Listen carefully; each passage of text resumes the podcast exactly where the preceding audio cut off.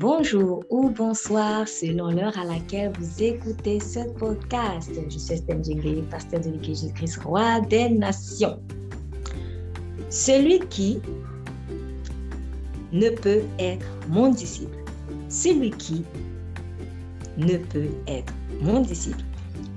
Je vous laisse compléter le petit vide, car en réalité, vous remarquez le titre a trois points de suspension, ce qui veut dire qu'il y a quelque chose à compléter. Oui, effectivement, le Seigneur Jésus a donné certains critères en fait pour euh, être son disciple. À l'heure où être chrétien devient de plus en plus un simple mouvement social, on oublie euh, la puissance en fait qu'il y a derrière Christ. Et je ne souhaite pas que cela soit votre partage. Dans l'une de ces conditions, le Seigneur nous parle de renoncement. Mais ce renoncement-là, il nous effraie. Mais vous savez pourquoi il effraie? Vous ne savez peut-être pas vraiment compter sur la grâce de Dieu. Oui, la grâce de Dieu. Je vous invite à écouter le message dans son intégralité et je prie vraiment que le Saint-Esprit vous donne la révélation de sa grâce et vous donne le courage de faire ce qu'il vous demande. Soyez bénis et n'oubliez pas qu'il vous aime énormément.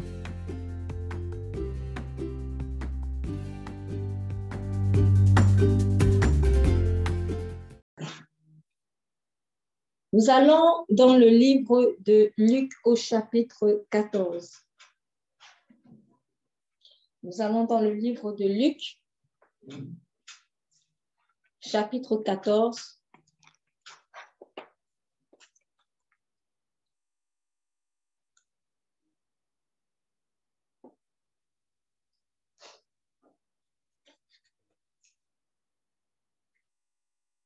Verset 27. Nous allons euh, focaliser sur le verset 27, mais pour que nous comprenions bien le contexte dans lequel nous nous trouvons, euh, nous allons quand même faire la lecture du verset 25 euh, au verset 33. Donc, je demande la lecture Luc chapitre 14, Luc chapitre 14, à partir du verset 25 jusqu'au verset 33. Est-ce que quelqu'un veut bien faire la lecture, s'il vous plaît? Luc chapitre 14, verset 25. Merci. Jusqu'au verset 33. Alors, de grandes foules faisaient route avec Jésus. Il se retourna et leur dit, Si quelqu'un vient à moi sans me préférer à son père, sa mère, sa femme, ses enfants, ses frères et ses sœurs, et même sa propre vie, il ne peut pas être mon disciple. Celui qui ne porte pas sa croix ne me suit pas, ne peut pas être mon disciple. En effet, si l'un de vous veut construire une tour, il s'assied d'abord pour calculer la pente. Et quoi Autrement, ceux qui le verront mettront à se moquer de lui, en lui disant Cet homme a commencé à construire et il n'a pu finir. Si un roi guerre contre un ça s'il peut, avec 10 000 hommes, affronter celui qui vient l'attaquer avec 20 000. Si ce n'est pas le cas, alors l'autre roi est encore loin. Il lui dit, il lui envoie une ambassade pour demander la paix. Ainsi donc, aucun de vous, à moins de renoncer à tout ce qu'il possède, ne peut être mon disciple. On va faire une deuxième lecture, s'il vous plaît. Oui. Comme de grandes foules accompagnaient Jésus, il se retourna vers ceux qui le suivaient et leur dit si quelqu'un vient à moi et n'est pas prêt à renoncer à son père, sa mère, sa femme, ses enfants, ses frères, ses sœurs, et même à sa propre vie, il ne peut être mon disciple. Celui qui ne porte pas sa croix et qui ne me suit pas ne peut être mon disciple.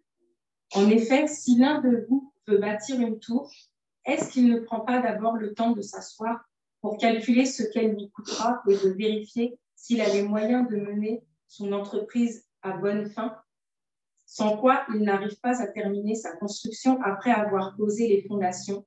Il risque d'être la risée de tous les témoins de son échec. Regardez, diront-ils, en voilà un qui a commencé à construire et qui n'a pas pu terminer. Ou bien supposer qu'un roi soit sur le point de partir en guerre contre un autre. Ne prendra-t-il pas le temps de s'asseoir pour examiner s'il peut, avec dix mille hommes, affronter celui qui est sur le point de marcher contre lui avec 20 000 S'il se rend compte qu'il en est incapable, il lui enverra une délégation pendant que l'ennemi est encore loin pour négocier la paix avec lui. Il en est de même pour vous. Celui qui n'est pas prêt à abandonner tout ce qu'il possède ne peut pas être mon disciple. Amen. Amen. Alors, vous remarquerez que dans cet extrait, cet extrait de Luc chapitre 14, il y a une phrase qui revient euh, trois fois, donc à trois reprises. Il ne peut pas être mon disciple, verset 26. Ensuite, vous l'avez également, il ne peut pas, ne peut pas être mon disciple au verset 27. Et enfin, au verset 33, ne peut pas être mon disciple. Donc, il ne peut pas être mon disciple. Euh, quand on vous pose la question aujourd'hui de savoir vous êtes croyant, vous croyez en Dieu, euh, quand vous dirait oui, moi je suis chrétien, l'autre dira oui, moi je suis musulman, l'autre dira oui, moi je suis ceci, moi je suis cela. Donc, pour ceux qui sont chrétiens, ils diront oui, je suis chrétien ceci, je suis chrétien cela, je suis chrétien protestant, je suis chrétien ceci, cela. Vous n'avez pas forcément demandé ça. Vous avez juste demandé si vous croyez en Dieu. Et lui vous dit, je suis chrétien ceci. Ce qui veut dire que euh, des personnes, des personnes qui croient en Dieu, il y en a beaucoup qui le disent. Il y en a beaucoup qui croient, qui disent croire. Et maintenant, pour resserrer un peu les taux, des personnes qui croient au Seigneur Jésus-Christ comme Dieu, il y en a aussi beaucoup qui vous diront. Il y en a beaucoup. À tel point que, euh, honnêtement, pour ma part, euh, je pense que euh, chrétien est devenu plus culturel c'est devenu plus culturel euh, qu'autre chose en fait, que, que, religieux au sens propre du terme. Et quand je parle de religieux, je ne parle pas d'une de religion, euh, de religieux euh, mort, mais je parle vraiment d'une religion vivante, dans le sens où, par définition, religion n'est pas mot mauvais. Par définition, en fait, religion, c'est vraiment là pour exprimer la piété, en fait. Donc, la crainte que nous avons vis-à-vis euh, d'un Dieu qu'on considère comme le vrai Dieu. Donc, c'est dans ce sens, en fait, que je parle de religion. Donc, être chrétien aujourd'hui ou dire qu'on est chrétien, pour ma part, c'est devenu beaucoup plus culturel, ou c'est devenu plus euh, une voie d'imitation, un mouvement. Voilà, tiens, un mouvement social. Voilà, c'est devenu un mouvement social. Plus que vraiment euh, euh, euh, le fond de ce qu'il est véritablement. Bon. Mais Jésus a dit ceci. Dans le premier, il ne peut être mon disciple. Il a dit, si quelqu'un vient à moi, ne hait pas son père, sa mère, sa femme, ses enfants, ses frères, ses soeurs, plus encore sa propre vie, ne peut pas être mon disciple. Le Seigneur Jésus a posé des conditions. Ou, pour faire plus simple, il a donné le moyen, en fait, pour être son disciple. Donc, prenez ça comme vous voulez, conditions, moyens, mais voilà la voie. Il donne une voie pour être son disciple. Donc, pour être dit de Christ, il parle d'un renoncement à soi-même. Parce que tout ce qu'on a dit avant, père, mère, frère, sœur, et après, à la fin, sa propre vie, ce qui veut dire qu'il y a comme une, euh, une échelle. Voilà, il y a une graduation. Mon père, ma mère, ma femme, parce qu'à un moment donné, ta femme, elle devient plus proche que ton père, ta mère, en temps normal, puisque c'est avec elle que tu fais une seule chair. Ensuite, il y a les enfants, un peu plus ou moins au même niveau, parce que euh, on ne veut pas quitter sa femme, on ne veut pas quitter son enfant. Hein, c'est très, très difficile de quitter son enfant. Ensuite, il y a les frères. Bon, là, je pense, je ne dirais pas que ce soit vraiment une échelle graduelle à, partir de là, mais peut-être que pour certains, c'est graduel. Hein. Peut-être qu'il y en a qui aiment leurs frères et leurs soeurs plus que leurs propres enfants, plus que leurs femmes. Bah, tiens, en tout cas, pour aimer leurs frères et sœurs plus que leurs femmes, ça, personnellement, j'en ai déjà vu. Même des enfants aussi, j'en ai déjà vu. Mais de toute manière, que les personnes ont été citées de façon graduelle ou pas, il parle d'un renoncement. Et à la fin, là où je suis quand même sûre que c'était le summum, là où je suis sûre que c'est beaucoup plus difficile, c'est sa propre vie. Parce que vous savez, les gens sont prêts à vendre leurs propres frères et leurs propres sœurs juste pour ne pas mourir. Moi, je suis sûre que euh, si euh, euh, une, une, bombe descend là maintenant, on, va voir vraiment, on va voir vraiment la priorité. C'est-à-dire, tu es avec ton ami, vous sirotez un truc, et quand vous voyez le danger, ah, ma vie d'abord. Donc, c'est, ça, ça révèle beaucoup de choses. Ça révèle beaucoup de choses.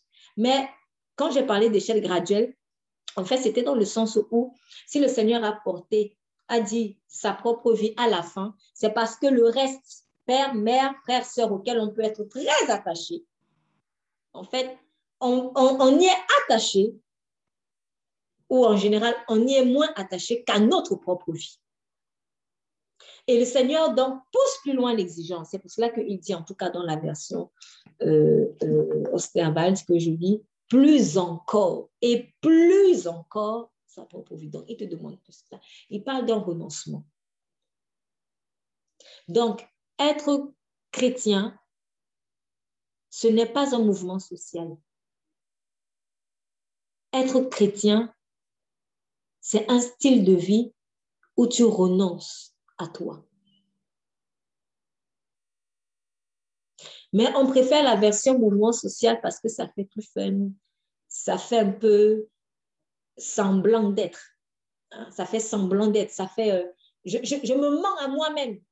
je me mens à moi-même. Bon, alors, je ne suis pas capable de renoncer à moi, mais bon, on va faire genre. On va faire genre et puis on tempère un peu. Euh, c'est pas trop ça. Mais c'est pas ça, en fait, chrétien. Et c'est pas ça, chrétien. Donc, le Seigneur dit, si tu veux être son disciple, d'ailleurs, il a même dit si tu veux être son disciple, parce que le Seigneur n'a pas parlé de chrétien. En réalité, le mot chrétien ne vient pas de Jésus en tant que tel, mais ça vient en fait de, personnes à Antioche qui avaient vu des personnes vivre comme Jésus. Et ils les ont donc appelés chrétiens. Donc, le Seigneur ne vient pas chercher des chrétiens, il vient chercher des disciples, parce que le disciple accomplit, il est comme son maître. Donc, il vient chercher des gens qui lui ressemblent. Et les personnes qui lui ressemblent, ce sont des personnes qui vont renoncer à leur propre vie, comme lui-même il a renoncé à la sienne. Et il dit ne peut. Ce, qui ce mot m'a intrigué, le peut, ne peut. Donc on parle ici de pouvoir. On parle de pouvoir. Il dit, si je ne renonce pas, je n'ai donc pas le pouvoir, je n'ai donc pas la capacité ce qui veut dire, quand je réfléchis, quand je me dis je suis chrétien et que je ne renonce pas à ma vie, mais en fait, je ne peux même pas être chrétien. Je ne peux même pas, ce qui signifie que je mens. C'est ce qui signifie que je mens. Je m'arroge un titre que je n'ai pas, finalement. Parce que être de Christ, être de Christ suppose une certaine capacité. Alors, je vais bien m'expliquer parce qu'il ne faudrait pas que des gens se méprennent. Être de Christ suppose une certaine capacité, plus un certain pouvoir. En fait, le peu que le Seigneur Jésus a utilisé ici, euh, en fait, quand vous faites une recherche, dans le mot grec, c'est le mot dunamis dynamis. D'où vient par exemple le mot dynamo, dynamite, dynamique. Hein, quand on dit que quelqu'un est dynamique, euh, c'est pas quelqu'un euh, comme ça, quoi. C'est vraiment quelqu'un de chaud, chaud bouillant.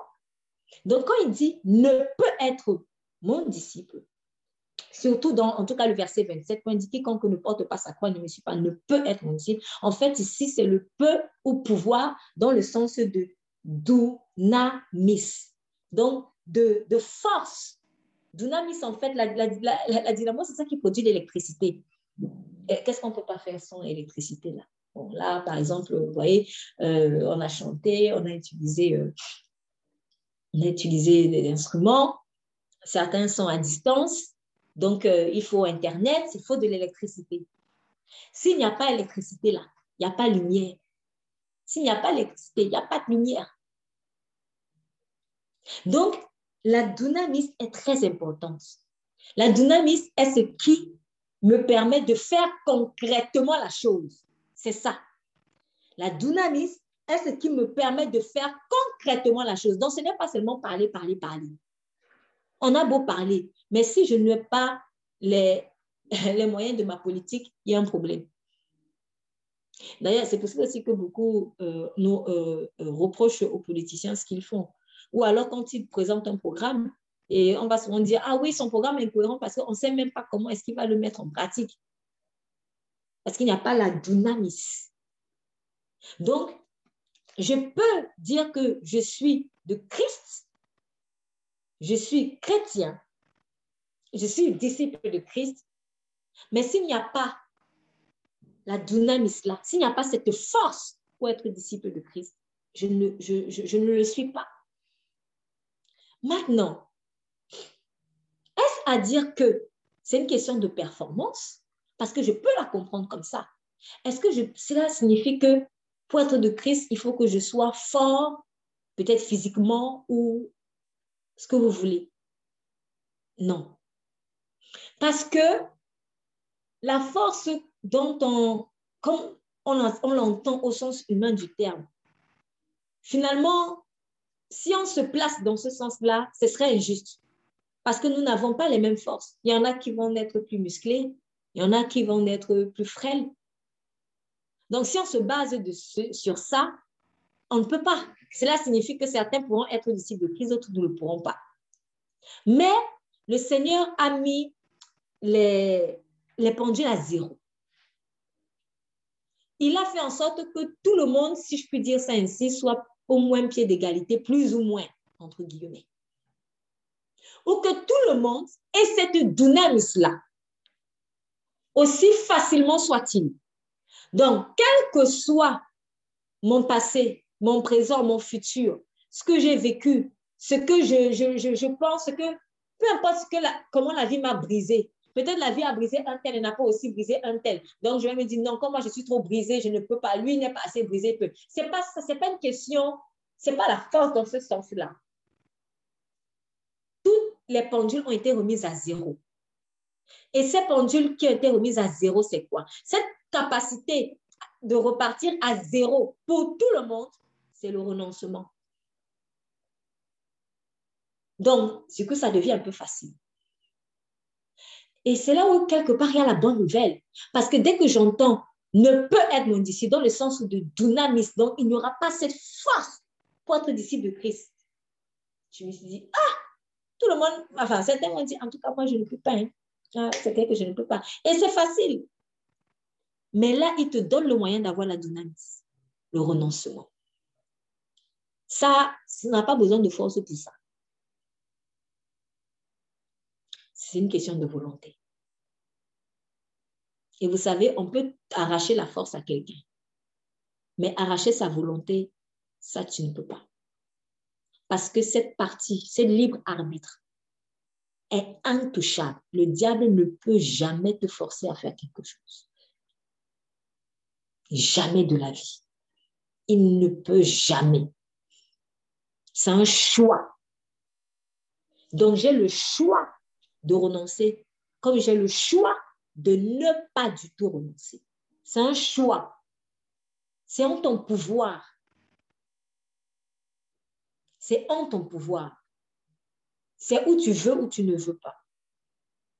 Et c'est là où il faut qu'on revienne vraiment à, ce message. Vous vous souvenez de ce message sur Dieu sauve en fait mon libre arbitre. Souvent, nous, on croit qu'on n'a pas le choix on dit, ah, en tout cas, j'ai pas le choix. Non, c'est faux. On a toujours le choix en réalité. On a toujours le choix. Tu es capable de renoncer à ce à quoi tu tiens le plus. Tu es en mesure de le faire. Mais il y a des choses qui nous font peur. Il y a des choses qui nous font peur en fait et qui nous empêchent de renoncer à cela. Le problème, c'est que quand maintenant je refuse de renoncer, à ce moment-là, la dunamis, elle ne peut pas intervenir. La dunamis pour être disciple de Christ. Donc, finalement, je ne suis pas disciple de Christ. Ce qui veut dire qu'au lieu de prier même, donne-moi la force, donne-moi la force, donne-moi la force, c'est bien.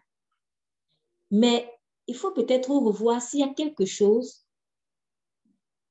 que, auquel je n'ai pas renoncé et qui m'empêche d'avoir la force. Parce que vous savez, tout a été accompli à la croix. Jésus s'est fait tellement faible, le plus faible des faibles. Il s'est fait le plus faible des faibles. Il n'est pas venu comme ça en mode King Kong Superman. N'oublions pas, il est passé par le ventre d'une femme pécheresse, comme vous et moi, qui était aussi condamnée.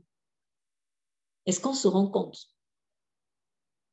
Il est entré dans la boue de notre péché. Il est venu sous forme de bébé. Un bébé, c'est fragile. Si quelqu'un tue une personne de 20 ans, on va dire que c'est un criminel.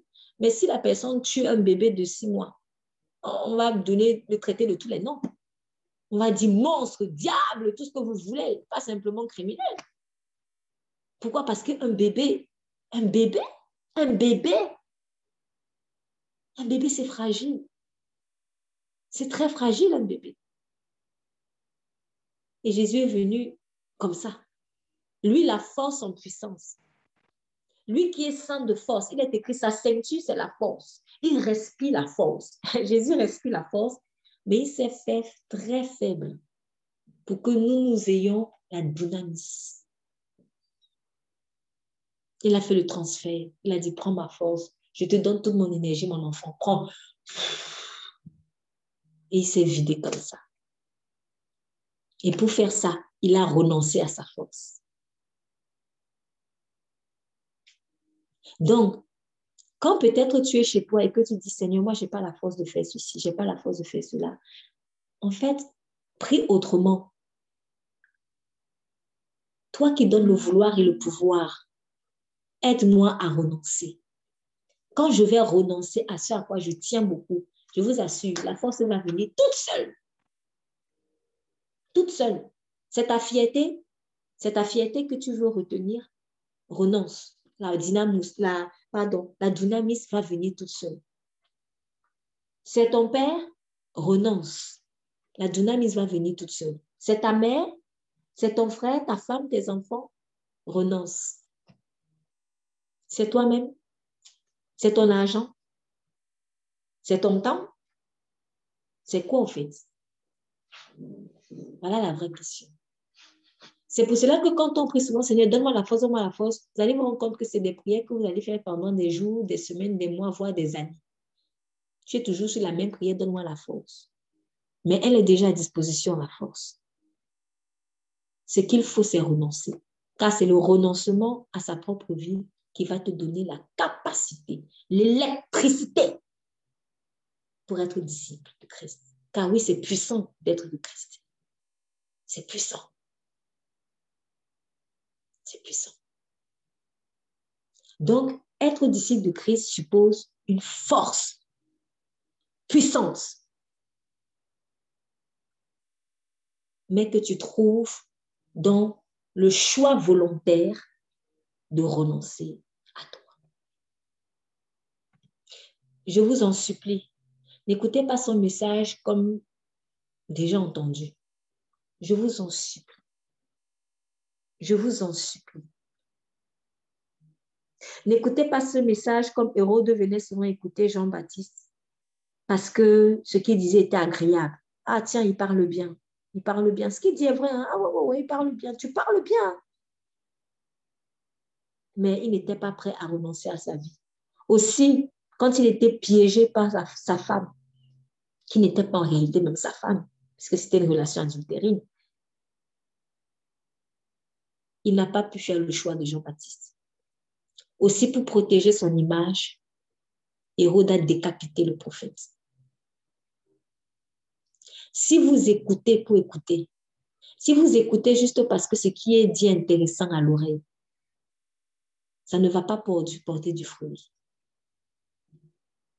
S'il vous plaît, réfléchissons bien sur ce qu'on a peur de renoncer. Qu'est-ce qu'on a peur? Qu'est-ce qui nous fait peur? C'est le manque de renoncement, en fait, qui t'affaiblit autant. C'est la peur de renoncer qui fait que tu sois comme un verre. Il n'y a rien. De quoi as-tu peur? De quoi avons-nous peur? Donnons ces peurs-là à Dieu. Donnons-les lui. Parce qu'on en a. Il y a des peurs que j'ai. Ce pas plus tard que ce matin-là, j'ai dû encore abandonner de mes peurs à Dieu. Ça m'a libéré. Ça m'a vraiment libéré. Ça m'a vraiment libéré. Quelque chose a suscité la peur en moi. Et quand ça a suscité la peur en moi, j'ai mal agi. J'ai mal réagi. Et quand j'ai mal réagi, je me suis dit, mais Seigneur, déjà, je, reconnu en fait que j'ai mal, agi. Et en fait, quand j'étais en train donc de prier en me repentant, c'est là où le Saint-Esprit nous révèle. C'est que tu as eu peur. Il y a ça qui t'a fait peur. Et la peur, c'est la foi en Satan. Donc, si je place ma foi en Satan, je vais faire les œuvres de Satan. Voilà pourquoi quand on a peur, on se retrouve en train de faire du mal. Parfois sans vouloir. Donc, j'ai placé cette peur à Dieu. Je le lui ai, donné. Et quand je lui ai donné, il m'a donné la joie. Parce que ça m'a fait moi-même mal. Je me suis dit, Seigneur, non, j'ai attristé ton Saint-Esprit. Et quand j'ai compris, quand il m'a ouvert les yeux, mais c'est parce que j'ai déposé en fait la peur. Reconnaissez de quoi vous avez peur et déposez-la lui. Faites-le concrètement, s'il vous plaît. Faites-le concrètement. Je, je sens que je ne sais pas, mais je me sens en train de supplier là, mais franchement, oui. Faites-le concrètement, s'il vous plaît. Déposons nos peurs à Dieu. Ne les gardons pas dans nos cœurs. Parce que quand nous les gardons dans nos cœurs, elles vont nous paralyser. Et elles vont nous empêcher de renoncer à ce à quoi nous devons renoncer. Et comme nous n'allons pas donc renoncer, nous n'aurons jamais la dynamis pour être disciple de Christ, ce qui signifie que je ne serai donc jamais disciple de Christ. Si je ne suis pas disciple de Christ, au nom de quoi il va m'ouvrir la porte? Je vais frapper, mais au nom de quoi il va m'ouvrir la porte demain? Puisque je n'ai jamais été. Et vous comprenez donc pourquoi il avait dit à ces vierges-là, je ne vous connais pas. On ne s'est jamais connus. Mais du coup, peut-être que ces vierges-là se sont dit, mais comment ça? Je suis chrétienne, je suis chrétienne. Oui, mais chrétien, mouvement social, c'est pas ça. C'est pas ça. Il n'y a eu jamais la dynamisme, en fait. Il n'y a eu jamais la dynamisme. Oui, mais moi, je n'ai pas la force, je n'ai pas la force. Mais, ou alors je vais dire, ah, moi, je ne suis pas comme tel, hein. Moi, je ne suis pas comme tel. Ah, mais toi, tu as la force parce qu'il y a beaucoup de gens qui me sortent souvent ça. Oui, mais il ne faut pas oublier, les gens ne sont pas comme toi. Hein. Toi, tu n'es pas. Hey, on a été mis sur le même pied d'égalité. Christ est mort pour tous. Il a donné la même condition à tout le monde. Renonce. Moi, peut-être, je dois renoncer à ça. Si moi, je dois renoncer à, tiens, allez, mon, mes frères, toi, peut-être que tu dois renoncer à ta soeur. On n'a peut-être pas les mêmes choses auxquelles on doit renoncer, les mêmes personnes, mais on doit quand même tous renoncer à quelque chose ou à quelqu'un. C'est en ça qu'on est sur le même pied d'égalité. Donc, ce n'est pas une question de tout le monde n'est pas comme toi. Nous sommes tous pareils on a tous péché, on a tous été affaiblis et nous avons tous été graciés. Maintenant, pour bénéficier de cette grâce, pour la vivre concrètement, il nous faut la dynamisme. Mais comment je vais avoir la dynamisme en renonçant à ce à quoi je dois renoncer? Et même si peut-être ce n'est pas la même chose auquel je dois renoncer, j'ai envie de dire que finalement, on a une chose pareille à laquelle on doit renoncer, nos propres vies. Donc moi, je dois renoncer à ma vie. Toi aussi, tu dois renoncer à ta vie. Donc on est pareil finalement. On est pareil. On est pareil. Donc, ce n'est pas une question de lui, il est trop fort, elle, elle est trop forte. Ça ne veut rien dire. Oui, si peut-être un tel est très fort, c'est parce qu'il a reçu la dynamisme. Il a reçu la dynamisme comment? Parce qu'il a renoncé à sa vie. Toi, renonce aussi, tu vas voir, tu seras pareil. Car nous sommes tous avoir, nous sommes censés tous avoir le même Père, qui est sans de force.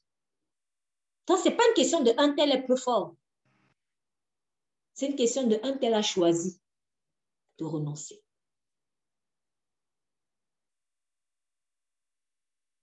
C'est comme ça. Tu ne renonces pas. Tu n'es pas disciple de Christ, donc tu n'es pas chrétien. Donc si tu portes le nom là, tu mens. On ment, on ment, on se ment. Demandons pardon à Dieu. On ment trop, on se ment les choses assez. On ment, on ment beaucoup. Et le mensonge, il nous, nous, il met dans, une prison dorée. Je suis chrétien. Moi, je suis chrétienne. Mais où est la dynamis? Où est la dynamis? Où est la force? Où est le disciple de Christ?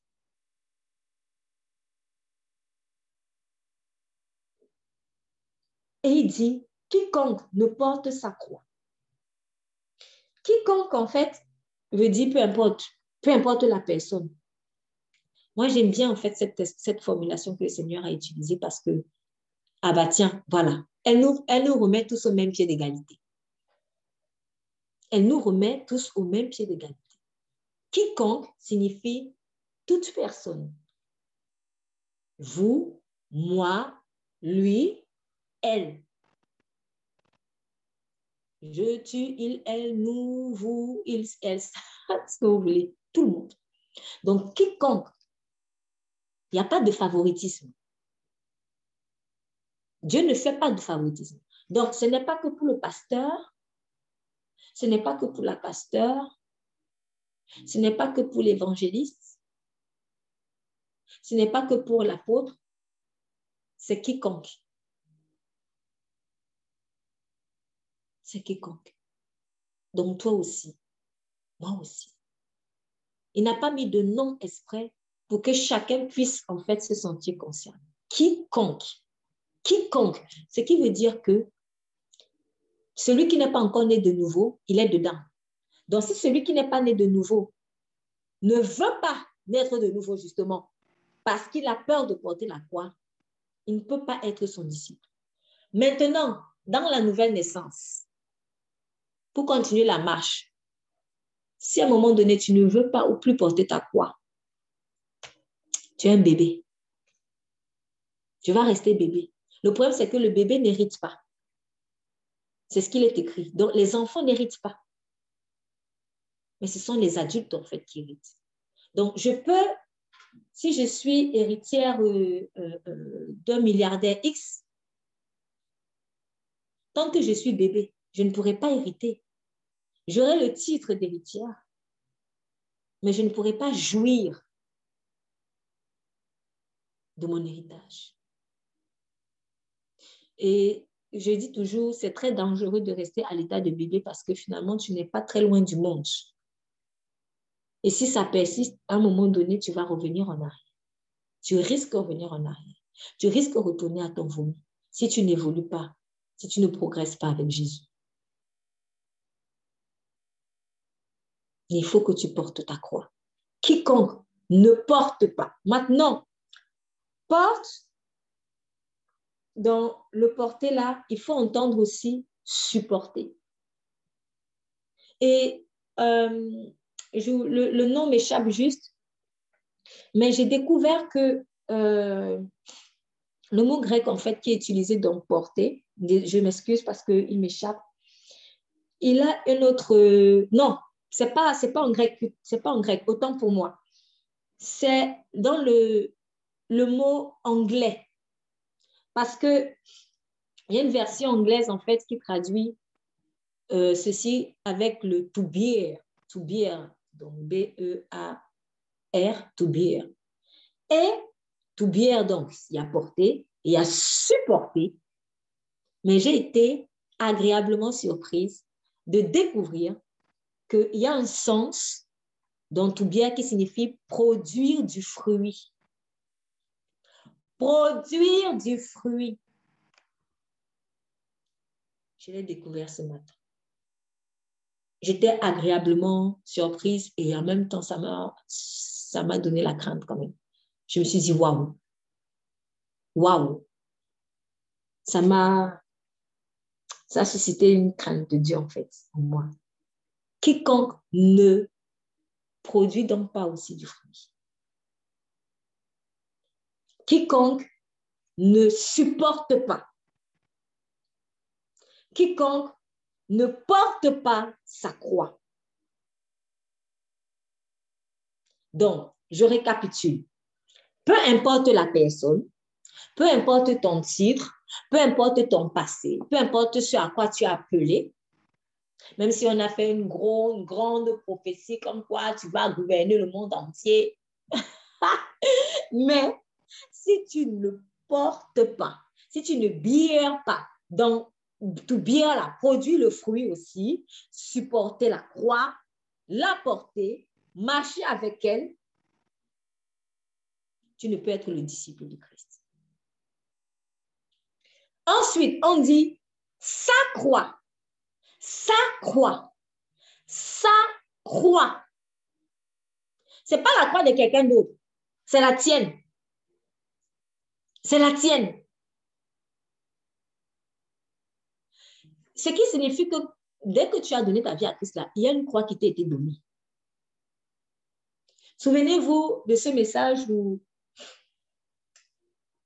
où j'expliquais ceci. Quand il dit, venez à moi, vous tous qui êtes fatigués et chargés, et je vous donnerai du repos. Prenez sur vous mon joug, car je suis humble et doux de cœur, et mon joug est léger. Donc, quand nous sommes venus à Christ, on avait un sac. On avait un sac ou des sacs, chacun en fonction de ses problèmes. Et puis, on l'a déchargé au pied de la croix de Jésus. Et certains croient que, comme ils ont été déchargés maintenant du fardeau, et oui, alléluia, maintenant c'est freestyle. Jésus a dit après, prenez sur vous mon joug. Donc, le, ce qui s'est passé à la croix, c'est quoi? Moi, j'avais mon fardeau, je l'ai déposé et maintenant j'ai pris le fardeau de Jésus. Donc, quand j'ai déposé mon sac de cailloux là, au pied de la croix, ce n'est pas maintenant la plage. Avant d'aller à la plage, prends d'abord le sac de la grâce, qui est beaucoup plus léger. Et il dit, mon joug est plus léger. Je suis humble et doux. Comme pour vous dire que je ne suis pas comme votre ancien maître et père Satan. Quand tu étais dans le monde, c'était lui ton père. Satan, lui, il est orgueilleux. Dès que tu, tu es échoué, il te frappe direct, c'est la sanction, c'est la condamnation, c'est, c'est dur. Et il dit aussi, je suis doux. Satan, lui, n'est pas doux. Donc, tu portes le sac d'un nouveau maître qui est humble et qui est doux. Mais avant, tu portais le sac d'un mètre, très, très lourd pour tes forces, hein, déjà. C'était très difficile à porter pour tes petites forces. Et en plus, comme tu ne pouvais pas porter, on te frappait. C'est ça que tu avais l'impression que la vie était dure pour toi, que tu ne méritais rien. D'autres même, vont se, ils se flagellent. D'autres se punissent en se suicidant mais c'est parce qu'ils sont sous le joug d'un maître mauvais, orgueilleux et dur, tyrannique. Et ce que nous, on veut, quand on vient souvent à Jésus, quand on dit Seigneur, sauve-moi, on vient souvent en mode sauve-moi paresse, c'est-à-dire que je ne veux plus rien faire. Ce n'est pas ça. Quand tu as déchargé ton sac, Jésus-Christ t'a donné son sac à lui. Donc, il faut porter le sac de Jésus. Si tu ne veux pas porter le sac de Jésus, c'est que tu n'es pas disciple de Jésus. Tu es peut-être venu à Jésus, il t'a sauvé, et tu as fui. C'est tout. Voilà ce qui s'est passé en réalité. C'est ce qu'il faut dire aux gens. Donc, quand tu dis je suis chrétien, la vérité est que tu sais que tu n'es pas, tu n'apportes pas ta croix. La vérité qu'il faut dire, c'est que oui, Jésus m'a peut-être guéri. Hein? Par exemple, Jésus m'a guéri, mais je suis après. Voilà, j'ai obtenu ma guérison et maintenant basta. C'est ce qu'il faut dire parce que c'est ça qui est vrai. Mais tu ne vas pas dire, oui, Jésus m'a guéri, vraiment, j'ai vécu une expérience forte, maintenant je suis chrétienne. Mais tu ne portes même pas la croix. Tu ne portes pas ta croix. Donc, tu n'es pas chrétien. Tu n'es pas chrétien.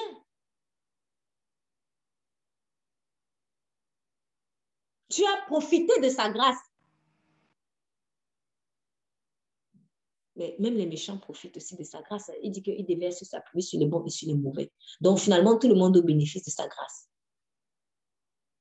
mais les fils portent leur croix. Donc, si tu ne portes pas ta croix, c'est ta croix. C'est ta croix. C'est ta croix. Le disciple ne sera pas plus grand que le maître. S'ils me l'ont fait, ils vous le feront. S'ils l'ont insulté, ils vont vous insulter. S'ils l'ont rabaissé, ils vont te rabaisser. S'ils l'ont humilié, lui, ils vont aussi t'humilier. S'ils l'ont trahi, ils vont te trahir. S'ils t'ont essoré comme une serpillère, ils vont, s'ils l'ont essoré comme une serpillère, ils vont t'essorer comme une serpillère. Il faut porter. Il faut porter. C'est la chair qui est en train de disparaître comme ça. Il faut porter. Il faut porter ta croix. S'ils l'ont exposé nu, au vu, au-dessus de tous, ils vont aussi t'exposer. Il faut porter seulement. Porte ta croix. Porte ta croix. Et ne me suis pas. Quiconque ne porte pas sa croix, dans porter sa croix, il y a autre chose qui me vient en tête. Parce que parfois, on, a aussi une tactique de, pour fuir la croix, une tactique mais, mais perverse. C'est-à-dire, je sais que je suis responsable de quelque chose. Par exemple, euh, imaginons que je travaille dans un supermarché et c'est moi le responsable des stocks. Donc, je dois veiller à ce qu'il y ait toujours des stocks. Et puis, voilà, s'il y a un problème, voilà, je gère ça. Moi, je suis responsable des stocks. Et puis, il y en a un qui est, par exemple, responsable des, des, voilà, des caissiers. C'est lui qui gère voilà, toutes les personnes qui travaillent à la caisse. Bon, quelques temps après, on se rend compte qu'il y a du stock qui a été volé, des marchandises qui ont été volées dans la salle où on stocke les marchandises. Mais maintenant, comme il y a du manquant, on vient demander des comptes à qui? Normalement, au responsable des stocks. Mais quand le responsable des stocks, lui, va, il va voir que euh, euh, peut-être euh, il y a des, marchandises qui, qui, qui, qui, ont disparu. En fait, il va faire comme si c'est tout le monde qui a commis la faute. Donc, par exemple, imaginons qu'on a volé parce qu'il n'avait pas bien fermé la salle. C'est lui qui avait les clés. Mais quand on fait maintenant le rapport devant les gens, peut-être devant le directeur du supermarché, il va dire, ah, nous avons oublié la clé. Euh, bon, comme nous avons oublié la clé, euh, chez, nous avons oublié la clé. en fait, il vous embarque dedans. Il vous embarque dans sa faute. Je ne sais pas si je, si on comprend ce que je veux dire. On a souvent parfois tendance à faire ça. On a souvent tendance à faire ça. C'est-à-dire, c'est toi qui as péché. Après, tu viens dire, nous avons péché. Mais juste parce que tu ne veux tellement pas mourir seul. Tu ne veux pas porter ta croix, c'est ta croix. Ce n'est pas la croix de l'autre. C'est ta croix. Si, si c'est que c'est toi qui as fait quelque chose, qui peut-être a mis en mal tout le monde. Le magasin, par exemple, assume. Ne viens pas dire nous, nous avons commis une, erreur. Euh, euh, je suis, on est peut-être en réunion avec le directeur, le directeur du supermarché. Nous sommes dans une équipe, mais c'est moi qui avais la responsabilité de la tâche de ça. OK, c'est vrai. Quand il y a un problème dans l'équipe, c'est toute l'équipe qui en pâtit. Mais il ne faut pas qu'on exagère. Et aussi le courage de dire, en fait, dans cette équipe-là, c'est moi qui ai été négligent pour oublier ma clé. Donc, quand l'équipe gagne, tu es content de venir gagner avec l'équipe. Mais maintenant, quand par ta faute, l'équipe a perdu, tu viens dire nous avons perdu. Mais c'est toi, assume. Ah, nous, avons, nous avons mal fait. Euh, nous Non, non, non, non, non, non. À un moment donné, là, à un moment donné, même si on a encore à un moment donné, si moi, la main, c'est moi qui ai frappé, l'autre, Il ne faut pas dire que nous, nous, tout le corps, nous avons frappé tel. Non, main. Assume. Moi, la main, j'ai frappé un tel. Il ne faut pas toujours embarquer tout le monde dans ta faute. Parce que là, ça, ça signifie qu'il y a quelque chose en toi qui n'a pas compris que la croix, elle est personnelle. La croix est personnelle. C'est pour cela qu'il a dit porte sa croix, pronom possessif, sa croix. Au singulier, pronom possessif au singulier, ça. Ce n'est pas pronom possessif au pluriel. On est un corps, mais chacun est distinct. C'est vrai, tout le monde empathie quand, quand, quand il y a un problème. Mais quand on va juger là, est-ce que Dieu va juger le corps comme ça, ensemble, en bloc? Il va juger chacun. Chacun, chacun dans le corps. Donc, il va juger l'œil, il va juger le nez, il va juger la lèvre, il va juger la main, il va juger les intestins, il va juger chacun. Donc, en fonction de où tu te trouves, soit intestin, soit rate, soit pied, soit même, peu importe, tu vas être jugé individuellement. C'est en cela aussi que le salut est personnel. Donc, il faut porter ta croix. Il ne faut pas embarquer toujours les gens dans ton erreur. Et ça, c'est l'esprit de je ne meurs pas seul. Est-ce que vous reconnaissez un peu quelqu'un? Satan. Je ne meurs pas seul. Je ne meurs pas seul. Je ne meurs pas seul. Et c'est pervers pourquoi? Parce que ça joue à l'inverse. Comme maintenant, l'autre, lui, a payé le prix. Il rentre dans la gloire. Lui, il a renoncé à sa propre vie. Il a renoncé à ce à quoi il était lui attaché. Maintenant, il rentre dans la gloire. Toi, tu viens courir derrière. Hé, hé, on était ensemble. Non. Non. Et c'est ça l'erreur des vierges folles. On est ensemble, mais on n'est pas ensemble. On est dans le corps, mais chacun va chercher son huile. Donc, quand moi j'entre dans la gloire, tu viens venir, tu veux vouloir venir manger ma gloire. Mais quand tu commets des fautes, c'est nous tous qui avons commis la faute. Il y a un problème. Donc, en fait, tu centres les choses autour de toi. Tu ne veux pas porter ta croix. Porte ta croix. Ta croix à toi, c'est ta croix. Ce n'est pas la croix de quelqu'un.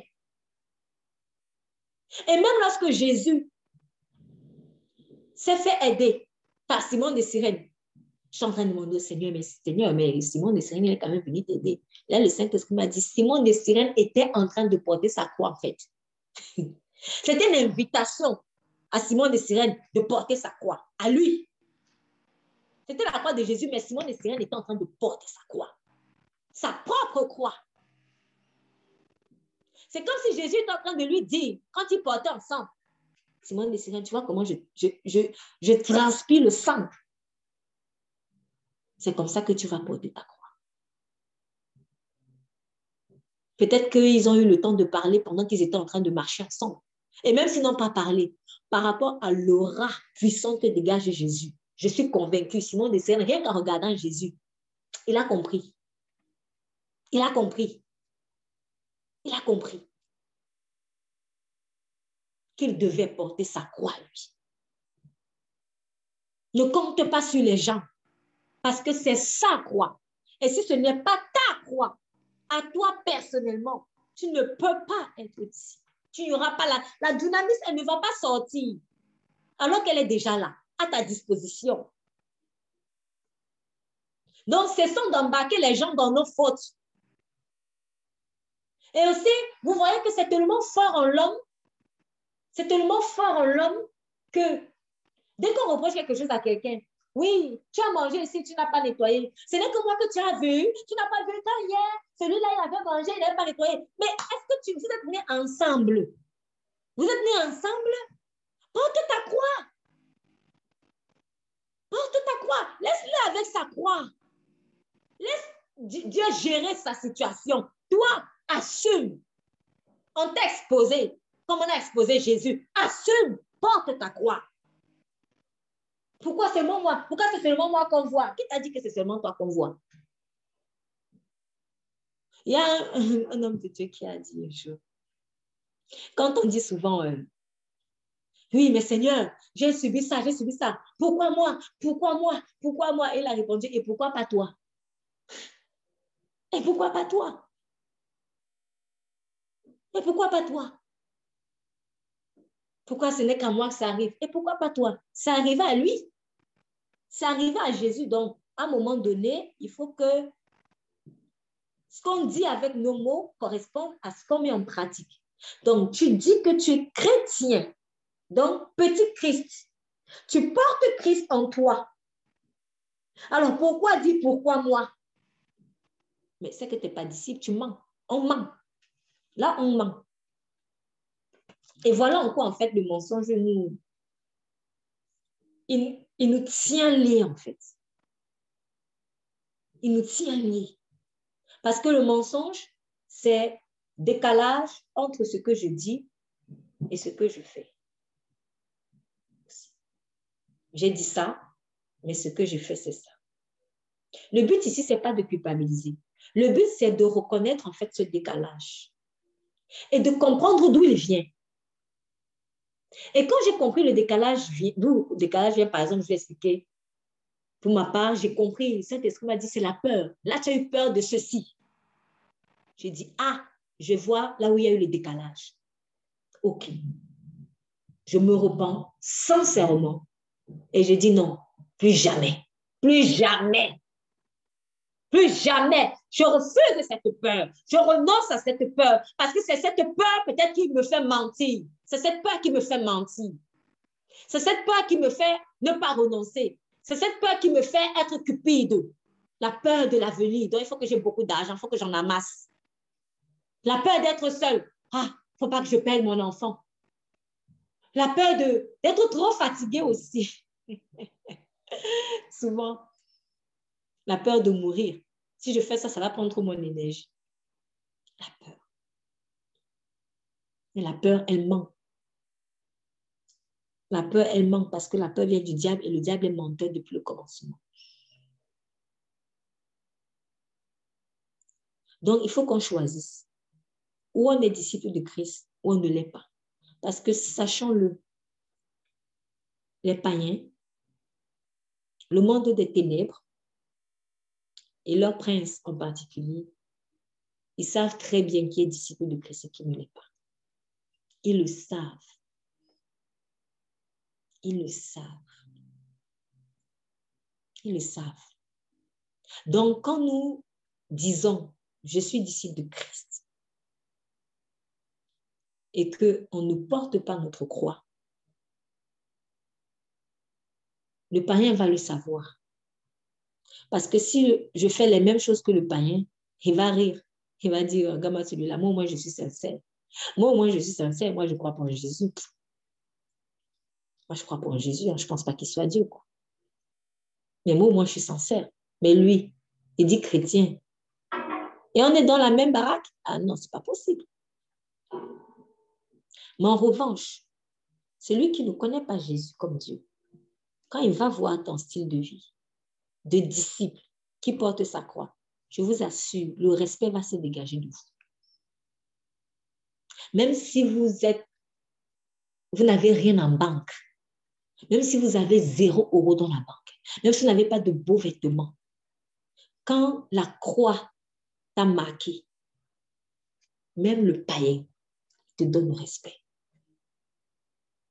Après, sa nature charnelle va souvent faire qu'il se comporte mal vis-à-vis de toi, c'est vrai.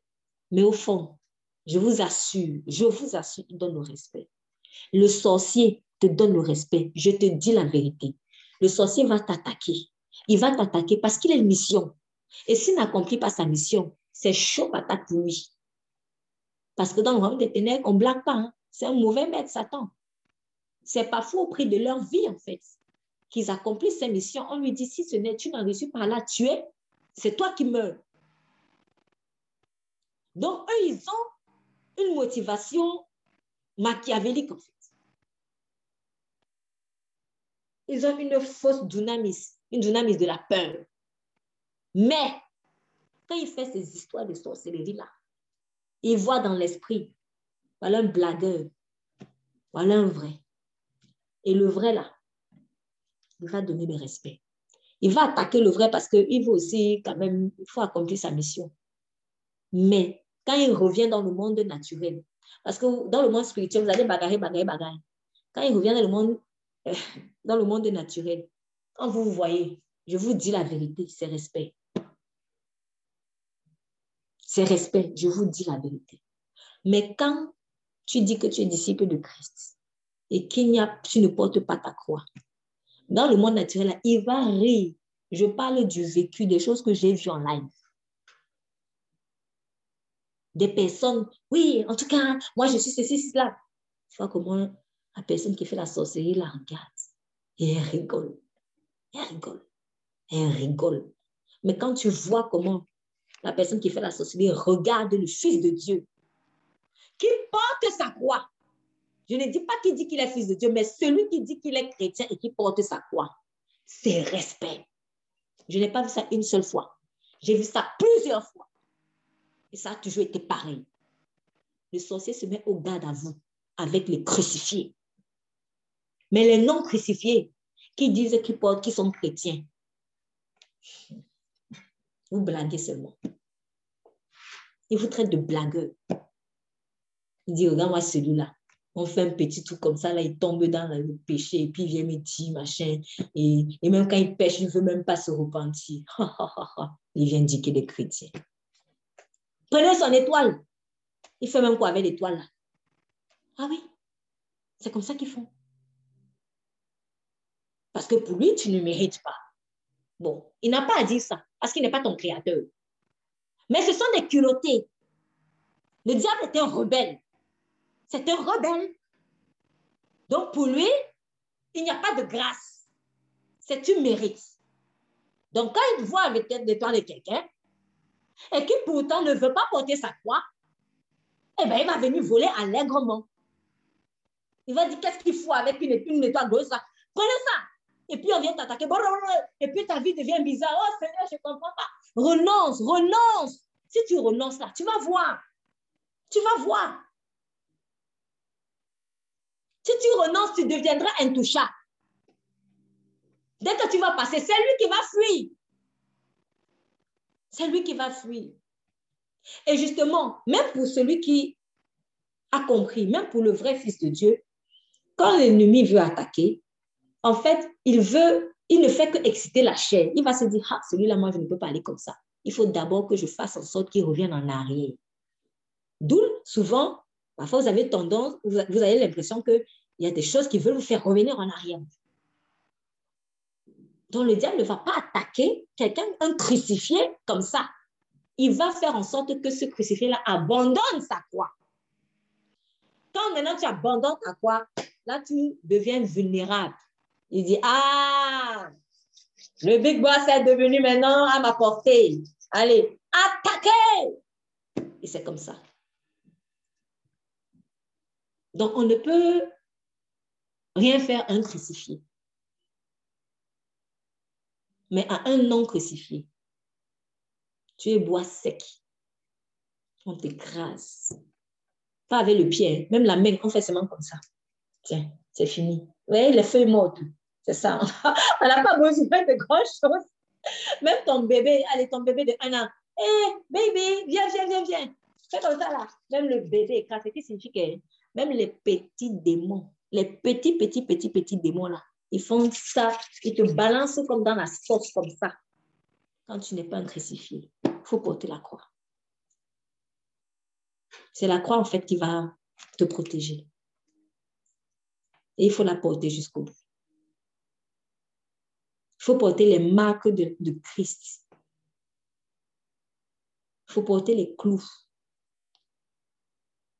Et il dit ensuite, ne me suis pas.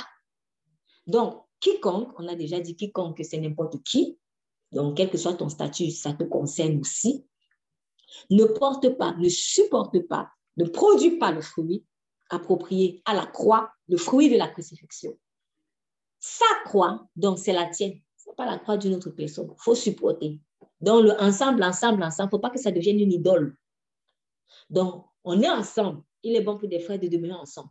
Mais il ne faut pas que maintenant le ensemble devienne ton idole. Parce que ton Dieu, c'est Jésus. Ton Dieu, ce n'est pas le groupe. Attention, l'Église n'est pas Dieu. Attention, L'Église n'est pas Dieu. Dieu est Dieu, mais l'Église n'est pas Dieu. L'Église n'est pas Dieu. Faisons très, très attention à cela.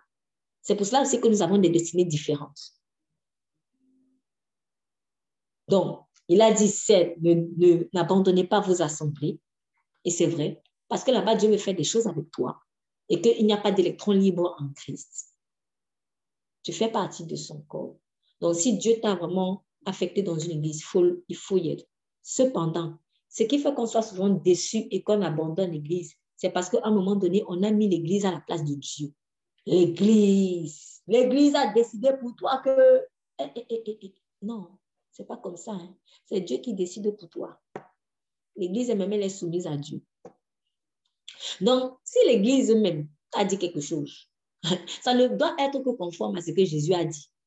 Si quelqu'un vient te dire quelque chose, oui, j'ai reçu une parole pour toi, si, si, cela, il faut que ça corresponde à ce que Dieu a dit. Mais on ne va pas venir me dire quelque chose qui est décalé de Jésus. Donc, quand même dans l'église, du coup, je vais être déçu. Quand je vais être déçu, mais je ne vais pas tomber dans l'amertume.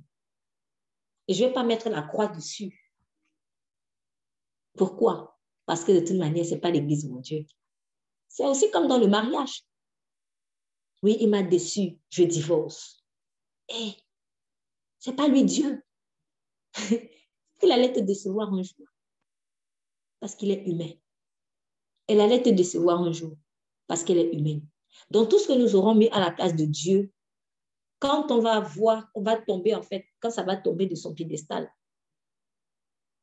on va lâcher. Mais c'est la preuve que nous avons mis cette personne, cette chose, cette institution à la place de Dieu. Même l'État. Oui, le président, il a fait ceci, il a fait cela. Qui t'a dit d'aller le prendre pour Dieu? Ce n'est pas un Dieu, c'est un être humain comme toi. Donc, tu ne vas pas rejeter sur lui tous les malheurs de ta vie. Peut-être les malheurs que tu as là, c'est le, manque de renoncement. Si tu commences à renoncer, tu vas voir, tu n'auras même plus besoin du président comme ça. Lui, il joue son rôle de président, mais il ne peut, pas, tout faire. Et même s'il faisait excellemment son travail, si toi, tu ne renonces pas à ta propre vie, tu ne pourras pas jouir, en fait, pleinement du lait et du miel de Canaan. Tu ne pourras pas. Même dans la meilleure des églises, même dans la meilleure des églises, si tu ne portes pas ta croix, tu ne jouiras pas. Tu ne jouiras pas. Tu ne jouiras pas. Donc, il faut porter la croix. Ce qui veut dire qu'à l'inverse, même dans la pire des églises, quand tu as porté vraiment la croix et que tu as suivi le maître, tu vas manger le lait et le miel. et eh oui, tu vas manger le miel. L'essentiel, c'est que tu sois à ta place. Parce que si des gens, ils savent qu'ils sont dans une communauté qui n'est pas saine, mais ils ne veulent pas partir par attachement. Non. Si Jésus te dit de partir, il faut partir. S'il te dit de rester, il faut rester. Donc, il faut juste faire ce qu'il te demande. Mais ce à quoi nous allons vraiment rendre, ce sur quoi nous allons rendre des comptes, c'est sur le renoncement, en fait. Et donc, il dit ensuite, ne me suis pas. Donc, quand maintenant j'ai porté ma croix, je dois le suivre. Ça, c'est pas anodin. Vous savez pourquoi? Parce que il y a certaines personnes qui portent leur croix ou qui pensent porter leur croix, mais elles ne suivent pas Jésus. Quand j'ai lu ce passage, en fait, ça m'a rappelé un monsieur qui tout le temps se plaignait de sa femme. Tout le temps, oui, ma femme fait ceci, elle fait cela, fait ceci, vraiment, le mariage, c'est Dieu. Tout le temps, il se plaignait de sa femme. Et puis un jour, il était en train de m'en parler. Oui, euh, ma femme, c'est ci, ma femme, cela, ma femme, c'est ci, ma femme, cela. Et là, je me suis dit, mais Seigneur, ça fait des, années. Je n'étais pas, encore en Christ hein, à l'époque. Je n'étais pas encore en Christ à l'époque. Bon, je croyais un peu en Dieu, mais euh, je n'étais pas vraiment, euh, je n'étais pas née de nouveau. Mais ça m'a marqué quand ce monsieur a dit, ah, mais bon, qu'est-ce que je peux faire Quelqu'un m'a dit, tu portes ta croix. Donc, je considère que le, voilà, ces problèmes avec ma femme-là, c'est ma croix que je porte. Alors, pourquoi ça m'a marqué? Parce que ce monsieur ne croyait pas en Dieu. il était, ne croyait pas en Dieu, en fait, du tout. Et alors là, il n'avait Dieu que dalle. Mais il sort cette phrase, il aime bien sortir les, les, paroles du Il y a les gens qui sont comme ça. Ils ne croient pas du tout en Dieu, mais il aime bien se servir des versets bibliques pour faire le show. Donc, il, sort ça, et puis il dit, de toute façon, en souriant, de toute façon, c'est ma croix. Et après, quand j'ai, du coup, quand j'ai donné ma vie à Christ, je me suis dit, non. Il y a des choses, on subit dans la vie, et on croit que c'est la croix que Dieu nous a donnée. Parce qu'il y a une autre personne aussi qui m'avait sorti ça. Donc, je me suis rendu compte que c'est un phénomène. c'est un phénomène. Il y a beaucoup de gens qui vivent des situations difficiles et ils disent, c'est ma croix. Ce n'est pas la croix, là, ce sont les problèmes. Donc, moi, personnellement, après avoir découvert ça, j'ai décidé de faire la différence entre ce que j'appelle, mais c'est moi qui appelle ça comme ça pour faire la différence, entre les épreuves et les problèmes. Donc, les épreuves, comme son nom l'indique, c'est une épreuve. Je passe par là pour que Dieu m'enseigne quelque chose. Mais les problèmes là, c'est gâté, c'est mauvais. Il faut fuir ça. C'est pas bon. Les problèmes, c'est ça les choses. C'est le faux jour que le diable te met. C'est le faux jour que le diable te met sur le dos. Ça, ce sont les problèmes. Ce monsieur n'était pas en train de porter sa croix. Il était en train de subir des problèmes. Mais il a cru que c'est Dieu. Et le, piège dans ça, c'est quoi? C'est qu'à la fin, comme ce n'est pas le jour de Dieu, tu n'auras pas la force de traverser ça. Et après des années sacrées dans l'amertume, vis-à-vis de qui? De Dieu. Et c'est comme ça que ce monsieur est fini mort. Dans la haine contre Dieu. Jusqu'à devenir sorcier pour attaquer les enfants de Dieu, tellement il détestait Dieu. Dieu m'a donné quoi? Il m'a donné des problèmes. Ce n'était pas Dieu qui t'avait donné les problèmes. Les problèmes, tu allais les chercher toi-même avec ton péché. D'ailleurs, qui t'a d'abord dit d'épouser cette femme?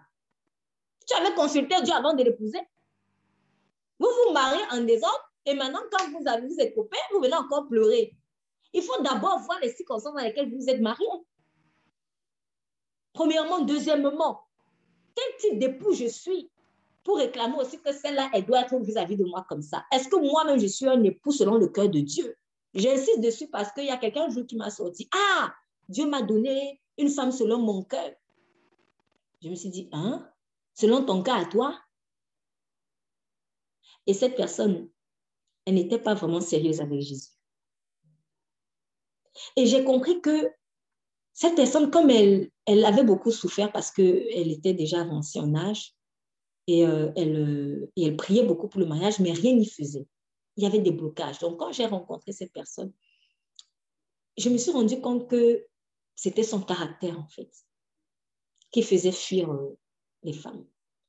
Et un jour, ma mère m'avait dit, ah oui, j'ai rêvé un jour que il y avait, j'étais avec une femme, et après elle a fui, et j'ai couru, j'ai couru, j'ai couru pour la rattraper. Et quand je me suis rendu compte que cette personne avait vraiment un caractère pas crucifié. Il n'avait pas été, il n'acceptait pas la croix en fait. Lui voulait Jésus, mais pour les bénédictions. Mais hein, dès que tu lui parlais de crucifixion, non, jamais. Jamais. Mais il fallait que Dieu lui donne l'argent, Dieu lui donne une voiture, Dieu lui donne une femme, Dieu lui donne, bref, les bénédictions, les bénédictions, les bénédictions. Mais sans être disciple.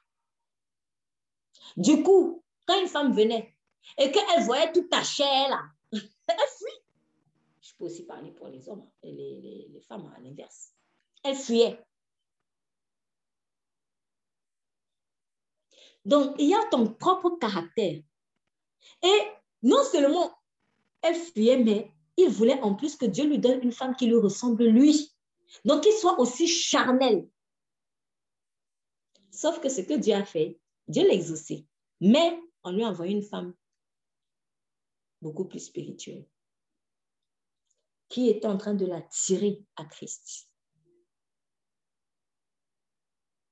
Et il a refusé. Après avoir quand même avoué que depuis qu'il a rencontré cette femme, il a l'impression qu'il ne connaît même pas vraiment Jésus. Mais quand il a vu ce que c'est que être vraiment chrétien, il a dit non, c'est pas ce que je veux.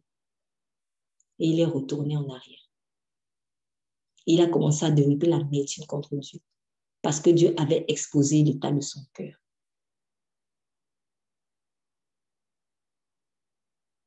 Dieu ne te donnera pas une femme selon ton cœur pourri. Dieu te donnera une femme selon son cœur à lui. Dieu ne te donnera pas un homme selon ton cœur pourri.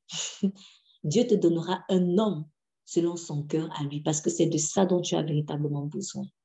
Donc, prie plutôt qu'il t'envoie quelqu'un selon son cœur à lui. N'intervertis pas les choses. Un homme selon mon cœur à moi. Mais ton cœur a besoin d'être purifié. Nous, on est trop fiers de rencontrer quelqu'un qui nous ressemble. Mais il te ressemble comment? Si c'est en mode Ananias et Saphira, ce n'est pas la peine. Franchement. Ce n'est pas la peine. Il faut être un couple dont l'un et l'autre cherchent à ressembler à Jésus-Christ. Et c'est en Jésus-Christ que vous allez du coup vous retrouver comme une pyramide. Donc, chacun dans son côté, au lieu d'essayer d'être tout le temps attaché là à l'autre, moi je vais m'attacher à lui. Non, il ne faut pas chercher à vous attacher en bas. Montez, montez, montez, montez, montez, montez, montez et rejoignez-vous en Jésus. C'est là-bas que vous allez vous rencontrer. Donc le point d'intersection, c'est Jésus.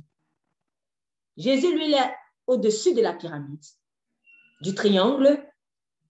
Peut-être l'homme est à gauche, la femme est à droite. je peux intervertir, peu importe. Mais ce que certains veulent, c'est qu'ils veulent vite se retrouver comme ça, sans avoir touché le point d'intercession qui est Jésus. Ça ne se passe pas comme ça.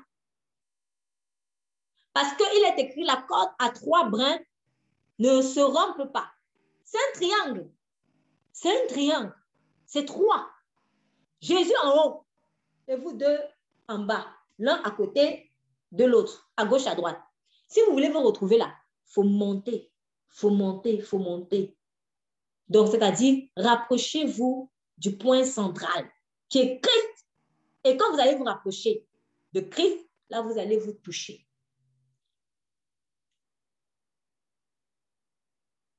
Tant que vous êtes en bas et que vous essayez de tiens maman, tiens maman, tu n'y arriveras jamais.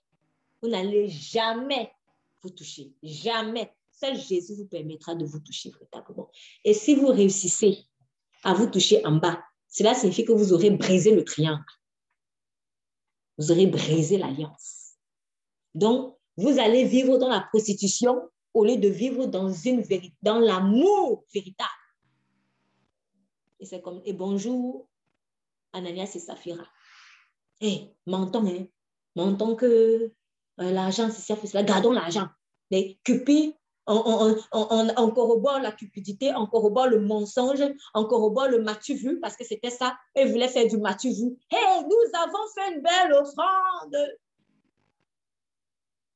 Ah non. Il ne faut pas épouser un homme pour, pour faire Ananias et Saphira. Si madame ne veut pas monter, toi monte. Toi monte. Et qu'elle va crier, tu tu tu dis, hé, avec Jésus. Si tu veux, tu me rejoins. C'est comme ça. Il n'y a pas moyen. Il n'y a pas moyen de faire autrement. Si tu veux un bon mari, si tu veux une bonne femme, monte, monte. Et s'il te veut vraiment, s'il te veut vraiment, s'il t'aime vraiment, ou si elle t'aime vraiment, elle va ou il va devoir aimer le Jésus qui est en toi. C'est comme ça. Toi aussi, c'est pareil.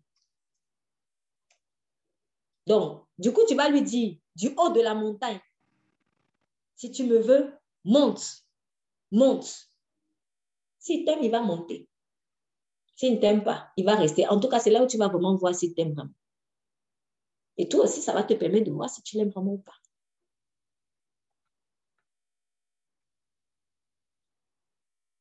Donc, porter sa croix, ce n'est pas juste ramasser des problèmes subis et se laisser châtier par la vie et croire que c'est Dieu qui nous a donné cela. Ça, c'est le joug que Satan t'a donné. Ce joug-là, tu dois plutôt t'en débarrasser à la croix de Jésus et maintenant accepter le joug de Jésus. Donc, cette personne qui me disait, c'est ma croix, il se trompait. Ce n'était pas sa croix, c'était les problèmes. C'était les problèmes. La vraie croix, elle entraîne des difficultés. Certaines difficultés, c'est vrai. Mais ce sont des difficultés salutaires.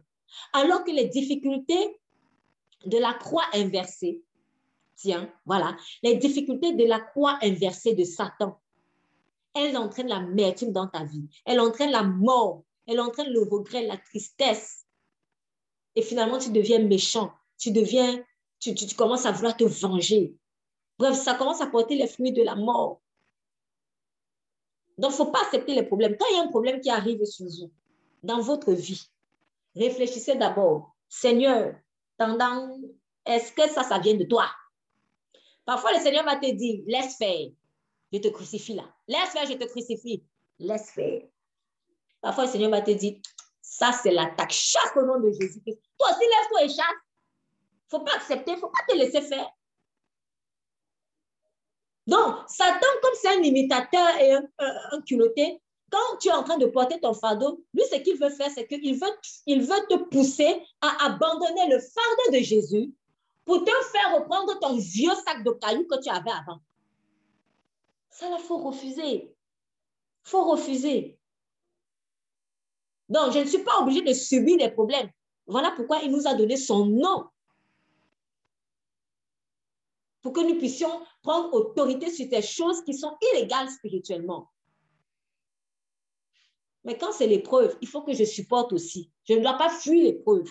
Parce que parfois aussi, on fait l'inverse. Dès qu'il y a une épreuve qui arrive, ah, c'est le diable qui attaque et tout. Euh, ben, bon, même si c'est le diable qui attaque et que Jésus a dit non, supporte l'épreuve, il faut supporter. Mais parfois, ce n'est pas le diable qui attaque. Il y a des situations qui arrivent, tu dois subir ça. Parce qu'il faut que ta chair soit déchirée. Pour que la, la chair soit déchirée. Et que le fruit de l'esprit saute. Donc, il ne faut pas porter des problèmes et, être dans son coin. Ce monsieur, par exemple, lui disait, c'est ma croix que je porte, mais lui ne suivait pas Jésus. C'est pour ça que Jésus a ajouté aussi, elle ne me suit pas. Parce qu'il y a des gens, ils portent des croix, ils portent des croix, tu ne sais pas si c'est la vraie croix, tu ne sais pas si c'est la croix inversée. Bref, en tout cas, ils portent des, des jours bizarres. Mais ils ne sont pas disciples de Christ. Et ils veulent supporter. Oui, non, je suis fort. Je suis fort dans la vie, vous savez, c'est le combat et tout ça. Je dois faire plus d'efforts. Non. Porter la croix et suivre Jésus. Ce n'est pas porter la croix et rester dans son coin ou suivre son chemin. Tu n'y arriveras jamais. Tu n'y arriveras jamais. Porte la croix que Jésus t'a donnée et suis Jésus. C'est comme ça. Sinon, il ne pourra être mon disciple. Et là, quand vous voyez ça, du coup, vous sortez de là et vous pouvez vous dire, oh non, franchement, c'est dur, c'est dur. Et c'est là où encore il y a la bonne nouvelle. Comment faire? Seigneur, comment vais-je supporter? Comment je supporter Tu commences à te comparer au vieil homme? Moi, avant, quand on me faisait passer par ce genre de chemin, moi, je fuyais, je ne pouvais pas. Ou alors, un jour, j'ai essayé. Et ça n'a pas marché. Ça m'a traumatisé. J'ai plus envie de revivre cela. Par exemple, ceci, avant de connaître Christ, j'étais tout le temps euh, euh, en difficulté financière. J'avais même pas de quoi manger à la maison, très souvent. Et bon, finalement, euh, Dieu m'a béni. J'ai rencontré le Seigneur, il m'a béni. Donc, ça va, c'est restauré. Puis, quelques temps plus tard, il y a encore une situation similaire qui arrive. Comment je dis, non, non, non, Seigneur, je ne veux pas. Non, toi-même, tu sais que je n'ai même pas pu supporter. Par exemple, avant, dès que je voyais que je n'avais pas mangé, j'avais tendance à aller me prostituer. Et là, le Seigneur te dit, ma fille, cette situation que tu as vécue avant de me connaître, ou alors mon fils, cette situation que tu as vécue avant de me connaître, là, c'était les problèmes. Là, c'était les problèmes. Tu ne me suivais pas. C'est pour cela que tu n'avais pas la victoire dessus. Maintenant que tu es en moi, je vais te montrer que j'ai vaincu ça. Et comme j'ai vaincu cela, je t'ai donné la victoire dessus. Donc, tu vas repasser par cette situation, mais tu vas maintenant sortir de là grandi. Parce que quand tu l'as vécu avant, quand tu as vécu cette situation avant, tu es sorti de là, mais rabaissé. Maintenant, je vais te donner la victoire sur cette situation pour que tu n'aies plus jamais peur de la galère financière. Donc, du coup, le Seigneur va peut-être te faire passer par la galère financière ou alors toute autre épreuve. Chacun connaît sa situation. Mais j'ai pris l'exemple de la galère financière, par exemple. Donc, il te, fait, il te refait passer par là. Ou il te fait passer par là. À nouveau. Mais désormais, tu as le Saint-Esprit. Et grâce au Saint-Esprit, tu arrives à supporter. Donc, avant, dès que tu voyais qu'il manquait qu'un euro en poche, tu allais commencer à peut-être, la personne allait peut-être chercher à se prostituer. Mais maintenant, comme tu as le Saint-Esprit, cette idée-là ne te vient plus en tête. Tu es patient, tu es persévérant. Peut-être tu pries, tu jeûnes et tu attends patiemment le déblocage. Donc, l'esprit de prostitution ne va plus venir te faire le chantage. Voilà comment tu auras vaincu l'esprit de prostitution. Voilà. Donc, n'ayons pas peur de repasser par des situations qui avant nous avaient laminé. N'ayons pas peur. Là, c'est plus pareil. Déjà, tu n'es plus la même personne, car celui qui est en Christ est une nouvelle créature. Les choses anciennes sont passées, voici, toutes choses sont devenues nouvelles. Donc, avant, c'était le vieil homme, mais maintenant, c'est l'homme nouveau. Deuxièmement, tu ne portes plus le même joug. Avant, c'était le joug de Satan, les cailloux là, bizarres. Maintenant, tu as le joug de Christ qui est beaucoup plus léger. Troisièmement, avant, tu supportais tu, subissais ces problèmes, mais sous l'emprise d'un mauvais maître, Satan. Désormais, tu vas vivre cette situation, mais sous l'emprise d'un maître humble et doux, Jésus-Christ. Donc, les données ne sont pas pareilles. Troisièmement, euh, je ne sais plus si c'est troisièmement quatrièmement, mais bon. Euh, ensuite, avant, tu n'avais même pas le Saint-Esprit. Donc, tu étais livré à toi-même. Or, maintenant, tu passes par la même situation, mais tu n'es plus livré à toi-même. Il y a en toi l'esprit de la grâce. Et ça me permet de faire la transition avec vraiment cet espoir. C'est que Seigneur, quand j'entends ce message, quand je lis cette parole, quiconque ne porte pas sa croix ne me suit pas, ne pas mon. Moi, je sais que je ne suis pas capable. Donc, je suis fichu. Non, il y a la grâce. Parce que oui, c'est vrai, tu vas faire des erreurs. Peut-être que c'est comme un enfant qui apprend à marcher, tu vas tomber. Peut-être que quand la, la, galère financière va, va, va arriver pour t'éprouver, et tu vas entendre encore la voix de la position. Hé, va te prostituer tu vas résister, mais après, peut-être que tu ne vas pas y arriver. Peut-être tu vas aller te prostituer finalement. Et après, tu reviens, tu pleures encore, oh, Seigneur, oh vraiment, là, tu m'as fils, là, vraiment, tu vois, tu, je suis plus digne. Je suis plus digne d'être appelé ton fils. Je suis plus digne d'être appelé ta fille. Hein, comme euh, euh, le fils, euh, le, dans la parabole du fils prodige. Et à ce moment-là, le Saint-Esprit te dit, mon enfant, Compte sur ma grâce. Compte sur ma grâce. L'avantage de la grâce, c'est quoi? C'est que Dieu m'a pardonné et je peux recommencer. Je peux repartir à zéro. Ah Seigneur, j'ai chuté. La prostitution m'a encore eu. Mon enfant, je t'ai pardonné je te pardonne. Ah bon, Seigneur? Ah, tu sèches tes larmes et tu continues la marche. La position va encore venir frapper. Mais au fur et à mesure que tu vas grandir dans la connaissance de la personne de Jésus, tu sauras qui tu es. Et du coup, la prostitution ne va plus t'avoir comme ça. Mais la grâce, elle te permet elle te donne l'espoir justement de ce que même si tu as chuté, tu peux revenir encore. Tu peux revenir. Dieu ne va pas te jeter. C'est ça la grâce. C'est pour ça qu'on ne vit que par la grâce. Parce qu'on va faire des erreurs encore. On n'est pas parfait. On est en perfectionnement. C'est pas pareil. C'est pas pareil. L'essentiel, c'est que ça évolue. Donc, si Peut-être je mentais trop avant. Désormais, peut-être je ne vais plus mentir. Ou alors, la crainte du, de mentir va venir en moi. Quelques années plus tard, ou quelques temps plus tard même, je vais encore peut-être mentir. Mais aussitôt que j'ai menti, aussitôt je me repens. Alors qu'avant, quand je mentais, c'était normal. J'étais même fière de cela. Mais maintenant, quand je mens, Saint-Esprit me convainc de pécher. Et là, je me ressaisis vite. S'il n'y avait pas la grâce, qu'est-ce qui se serait passé? OK, Dieu m'a jeté, je suis condamné, c'est fini. Mais l'avantage de la grâce, c'est quoi? C'est que la porte est toujours ouverte quand tu t'es repenti. Tu peux revenir. Et c'est ce qui va te donner la force de marcher sur le chemin du disciple de Christ. Parce que ça ne sera pas un chemin toujours aisé. Les tempêtes vont se lever. Le dragon va gronder. Les serpents venimeux vont essayer de te piquer. Et s'il arrive que tu tombes, compte sur la grâce. Et reviens. Avec elle, tu peux recommencer encore et encore. Voilà c'est pourquoi on a chanté ce chant le matin. Tu peux recommencer encore et encore. Mais quand tu restes dans la condamnation, tu ne peux plus rien faire pour Jésus. Donc, sache que Dieu t'a gracié. Ce qui fait ce qu'on ne veut pas souvent renoncer à nos œuvres mortes, c'est qu'on a peur. On a peur. On a peur de la condamnation.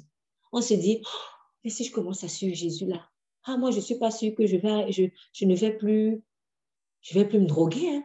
Je suis plus sûre. Oh, j'ai peur. J'ai peur. Ah non, non, non. Moi, je ne suis pas capable. Je ne suis pas capable. Bon, c'est bon. Allez. Autant mieux m'enfoncer davantage dans ma cocaïne. Autant mieux m'enfoncer davantage dans la porno. Autant mieux m'enfoncer davantage dans la jalousie. Autant mieux m'enfoncer davantage dans le péché, peu importe le péché. Mais c'est parce qu'on n'a pas compris qu'on marche par la grâce. En fait, la grâce, elle nous permet, elle nous libère de la peur. Voilà. La grâce te libère de la peur, la peur de chuter. Parce que il te sera fait selon ta foi. Et ce que je crains, c'est ce qui m'arrive.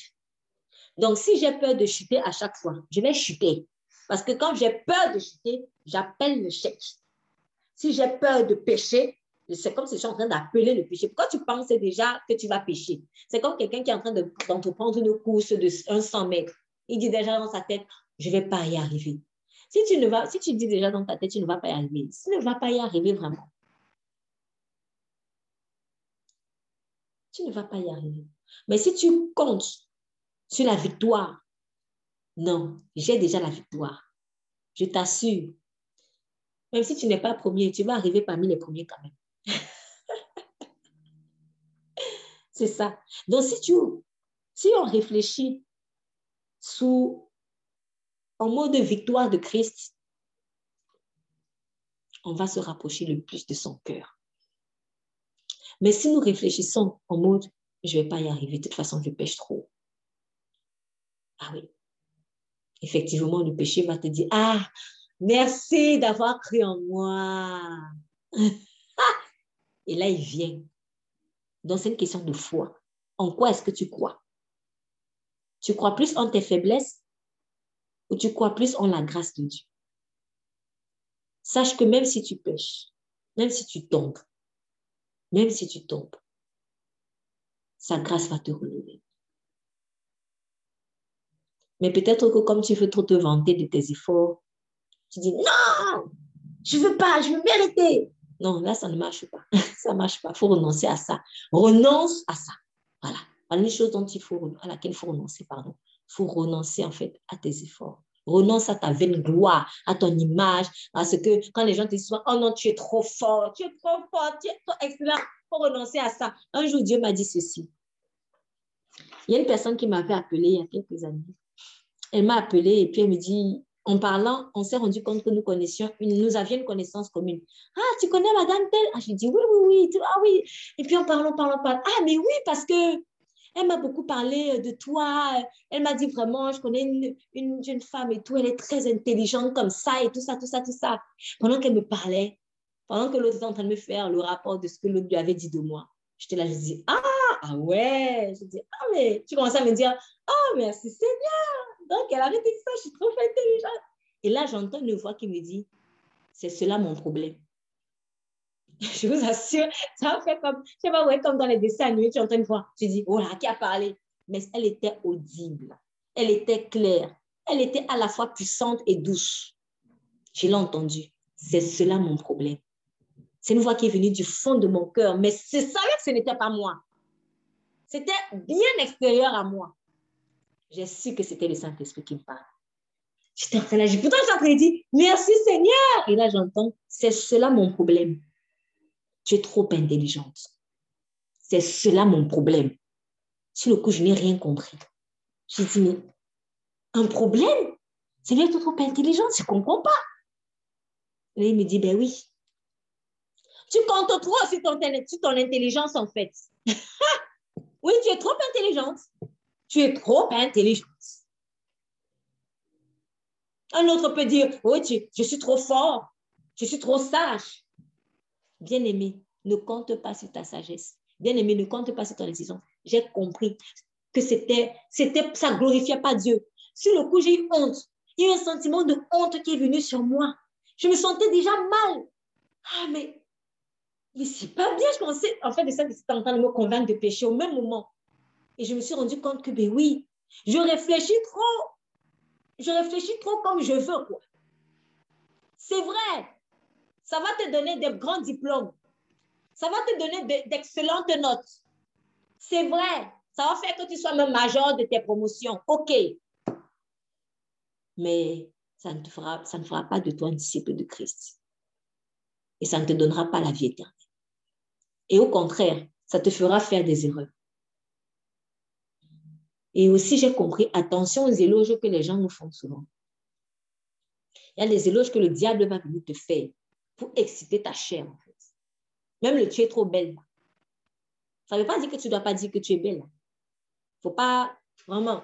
En tout cas, moi, personnellement, Dieu me pousse souvent à, à, à, bénir les gens comme ça, à, les valoriser physiquement. Parce qu'il y en a aussi qui souffrent beaucoup de ça. Donc, il faut le faire. Si tu trouves quelqu'un beau, il faut dire. Si tu trouves quelqu'un belle, il faut dire. Ne faut pas être un grincheux. Parce qu'il y a des gens, on dirait que c'est un problème pour eux de reconnaître que telle personne soit très belle ou soit très beau. Mais c'est pas. Ce que je veux dire ici, c'est que quand à un moment donné, ça devient un Dieu pour moi, c'est dangereux. C'est très dangereux.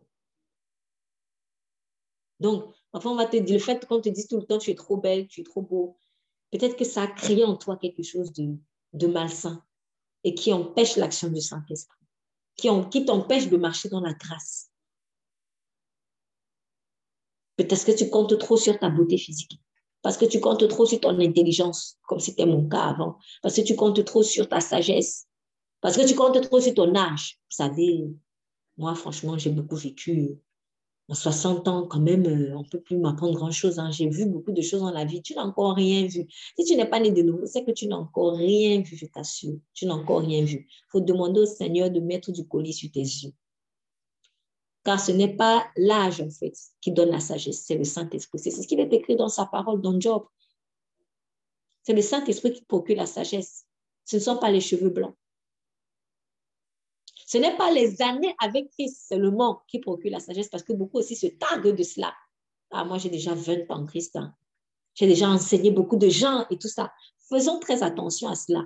Plus nous évoluons avec Christ, plus nous gagnons en maturité, normalement, plus nous devons être plus humbles. Plus tu te rends compte que franchement, tu ne connais rien. si quelqu'un, à un moment donné, il commence à se dire, euh, oui, moi j'ai déjà vécu ça avec Jésus et tout ça, donc on ne peut plus rien m'apprendre. Là, c'est fichu pour lui. Parce qu'avec Christ, c'est la connaissance infinie, source infinie. Donc, il faut garder l'humilité. Plus je grandis avec Christ, plus je deviens en, temps normal. Donc, voilà les choses à laquelle il faut aussi renoncer.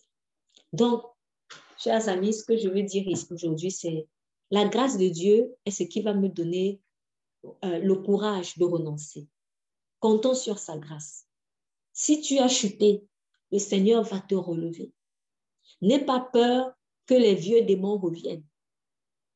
Compte sur ta grâce, sur, pardon, sur sa grâce. Compte sur sa grâce.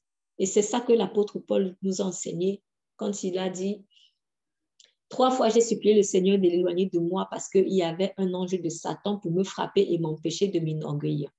Donc lui, par exemple, c'était une situation, Dieu avait permis qu'un ange de Satan frappe l'apôtre Paul pour éviter qu'il s'enorgueillisse parce qu'il avait eu d'excellentes révélations. Les grandes révélations, là, oh, j'ai les révélations. Ah, ça aussi, là, ça c'est dangereux. Parce que si les révélations, normalement, avec la multitude des révélations, là, on doit voir le fruit de l'humilité. Quelqu'un qui a des grandes révélations, c'est quelqu'un qui est très humble. Si les grandes révélations n'ont pas produit le, comme fruit l'humilité, c'est que vraiment ce n'est rien. Ce n'est rien. Voilà pourquoi il a dit, si j'ai même la connaissance du monde entier et que je n'ai pas l'amour, je n'ai rien. Donc, Paul avait eu d'excellentes révélations parce que, comme vous lisez un peu plus haut, il vous dit, euh, il vous dit qu'il avait, euh, il avait, enfin, il avait vu des choses extraordinaires. Il avait une vision extraordinaire des lieux célestes. Il a entendu des choses qu'il a dit qu'il ne peut même pas expliquer. Avec les mots humains, il ne peut même pas expliquer. Et il dit, et pour que je ne sois pas rempli d'orgueil à cause de ces révélations extraordinaires, j'ai reçu une écharde dans le corps, un ange de Satan pour me frapper et m'empêcher de m'enorgueillir. Trois fois, j'ai supplié le Seigneur de l'éloigner de moi. Et il m'a dit, ma grâce te suffit, car ma puissance s'accomplit dans la faiblesse. C'est un peu comme quelqu'un qui, par exemple, est manchot. Il n'a pas de bras. Et il a eu de grandes révélations. Il vient. Peut-être que ces révélations-là l'ont enorgueilli. Dieu m'a révélé ceci. Tu vois, quand tu vois le signe de cela, ça signifie cela. Quand tu lis dans la Bible, dans Luc, machin, ça correspond à. Ah, tu grave à ça. Et puis la personne te regarde et dit Ah, ton Dieu là, il t'a révélé. Pourquoi, pourquoi, ton, pourquoi il ne te donne pas un nouveau bras? Et là, oups, tu te rends compte que en fait, tu es faible. Parfois, il y a des situations qui Dieu permet juste pour que on ne mette pas la tête au-dessus de son trône. Ne dis pas que Dieu va vous enlever un bras rien que pour ça. C'est pas ça. Mais j'ai donné un exemple comme ça. Et en plus, il y a des, il y a un serviteur de Dieu qu'on connaît très bien. Il n'a pas de pied, il n'a pas de, de bras, mais il est une bénédiction pour le corps de Christ. Il avait témoigné à mes souvenirs, si je ne me trompe pas bien, aussi qu'il avait été touché par ce passage, ma grâce te suffit. Donc, il y a des handicaps, parfois physiques, parfois émotionnels, parfois toute autre forme d'handicap que vous voulez, en tout cas des faiblesses qu'on aura, qui parfois vont subsister. Mais le but ici, c'est de ne pas, c'est pas de nous avilir. Le but ici, c'est vraiment de nous faire réaliser que finalement, c'est la grâce de Dieu. C'est la grâce de Dieu. C'est la grâce de Dieu qui me fait vivre. C'est la grâce de Dieu. Aujourd'hui, Dieu, quand j'ai donné ma vie à Christ, Dieu m'a guéri d'une maladie. Malheureusement, peut-être que la guérison peut devenir un sujet d'orgueil. Ça, ce sont des choses que j'ai vues aussi. C'est-à-dire, dès que tu vois quelqu'un malade, dans ta tête, on dirait que c'est parce qu'il n'a pas trop la foi pour être guéri. Oui, il y a des vrais, c'est vrai, il y a des gens qui n'ont pas la foi d'être guéris. Mais ce n'est pas toujours ça. Ce n'est pas toujours ça. Il y a des situations que Dieu veut permettre pour manifester sa gloire. Pour manifester sa gloire. Donc, comme Jésus m'a guéri, dès que je vois quelqu'un qui est malade, hé, voilà, tu es malade, la foi, tu commences à te vanter, commences à condamner la personne. Alors qu'elle est en train peut-être de, de traverser une situation juste pour avoir une révélation de Dieu, justement. Et qu'est-ce qui va se passer? Dieu va donc permettre aussi notre situation dans ta vie où tu vas comprendre que tu es faible. Les bénédictions de Dieu deviennent à un moment donné pour nous des sujets d'orgueil. Dieu t'a béni peut-être avec beaucoup d'argent. Dès que tu vois, le, ou en tout cas, tu peux subvenir à tes besoins. Dès que tu vois quelqu'un qui est dans la galère, hé, non, c'est qu'il est un pécheur. Tu sais que c'est un pécheur. Ah, non, attention. Faisons très, très attention. La grâce, la grâce Peut-être que toi-même, s'il ne t'a pas mis dans cette situation-là, s'il te met dans cette situation, tu vas même l'abandonner. Donc, il sait ce qu'il donne à chacun. S'il lui a donné la possibilité de supporter cette situation peut-être financière difficile, c'est qu'il a une grande destinée. Vois plutôt ça comme ça. Au lieu de condamner la personne, pourquoi tu ne réfléchis pas plutôt en mode Ah, tu as une grande destinée Tu as appelé à loin. Voilà pourquoi ton désert est si profond à la profondeur de ton désert correspond la profondeur de la gloire à laquelle Dieu t'appelle. Aussi profond, aussi profond soit le désert par lequel tu passes, aussi grande est la gloire à laquelle tu es destiné. Crois-le. Donc, faites attention quand vous jugez les gens. Faites très attention quand vous jugez les gens. C'est vrai, il y a des personnes qui subissent des, malheurs parce qu'ils ont eux-mêmes ouvert la porte. Mais tout malheur ne vient pas parce qu'on a péché. Donc, si Dieu t'a guéri, c'est bien. Mais ne va pas condamner quelqu'un parce qu'il est malade. Et que Dieu t'a pas révélé pourquoi il est malade. Il peut être malade parce que la gloire de Dieu doit se manifester. Je peux passer mon temps à guérir les gens, moi-même je tombe malade aussi. Le prophète Élisée, il est mort d'une maladie. Mais qu'est-ce qu'Élisée a fait beaucoup de miracles. C'est pas pour faire l'éloge de la maladie, parce qu'il y a aussi des gens qui sont dans Ah oui, Dieu ne guérit pas, Dieu ne guérit pas. Ils font l'éloge de la maladie. Non, c'est pas ce que je suis en train de dire. Là, je suis en train d'insister sur des personnes qui s'enorgueillissent des choses qu'ils ont vécues avec Dieu. Et l'apôtre Paul, dans son cas, par exemple, pour empêcher que cela arrive, eh bien, il a vécu une situation qui lui a fait comprendre que il ne vit que par la grâce. Que même la révélation qu'il a eue là, il n'a pas acheté ça quelque part. Ce n'est pas parce qu'il était trop fort, c'était la grâce. Oui, c'est la grâce. Donc, acceptons la grâce de Dieu et nous aurons le courage de renoncer. Si on ne renonce pas, c'est comme si c'est quelque chose qu'on a acheté. Mon père, mon père, tu n'as pas acheté ton père quelque part. Dieu t'a donné ce père-là par grâce. Mes enfants, tu n'as pas acheté ces enfants quelque part. Tu peux fabriquer un enfant. Tu ne peux pas fabriquer un enfant. Les ovules là, même les, les gamètes sexuels, tu ne peux pas les fabriquer. C'est la grâce. Donc, il faut arrêter de s'accaparer de l'enfant. Il faut laisser l'enfant à Jésus. C'est la grâce. Tout, c'est la grâce. Qu'est-ce que vous n'avez pas reçu? C'est la grâce. Même le travail là, c'est la grâce. C'est la grâce. Donc, si j'ai reçu par grâce, je peux renoncer. Donc, la révélation de la grâce est ce qui va me donner la force de renoncer. Le mariage là, c'est la grâce. Donc, si c'est en train de secouer un peu, laisse ça à Jésus. Même si la personne te dit, moi, je vais divorcer, laisse ça à Jésus. Si Dieu t'a donné ce mariage par la grâce, là, personne ne va t'enlever ça. Donc, crois. Mais si je commence à m'apitoyer sur mon propre sort éternellement, c'est que c'est comme si il y a quelque chose en moi qui me dit que j'ai mérité en fait ce mariage. Je n'ai pas mérité. Je n'ai pas mérité. C'est la grâce. Ce que j'ai reçu gratuitement, j'aurai le courage d'y renoncer aussi facilement. C'est comme ça. Tout est grâce. Tout est grâce tout est grâce. Éternel, merci pour ta parole. La grâce vraiment est ce qui nous permettra de renoncer à toi. Pardon, à tout ce que tu, à tout ce que toi, tu nous demandes, tout ce à quoi toi tu nous demandes de renoncer pour te suivre toi. Je reprends. La grâce, ta grâce, est ce qui nous permet de renoncer à ce à quoi nous devons renoncer pour te suivre, toi. Seigneur, nous voulons compter sur cette grâce. Nous voulons compter sur cette grâce. Je veux me souvenir de ce que tout ce que j'ai reçu, Seigneur, ce n'est que par ta grâce.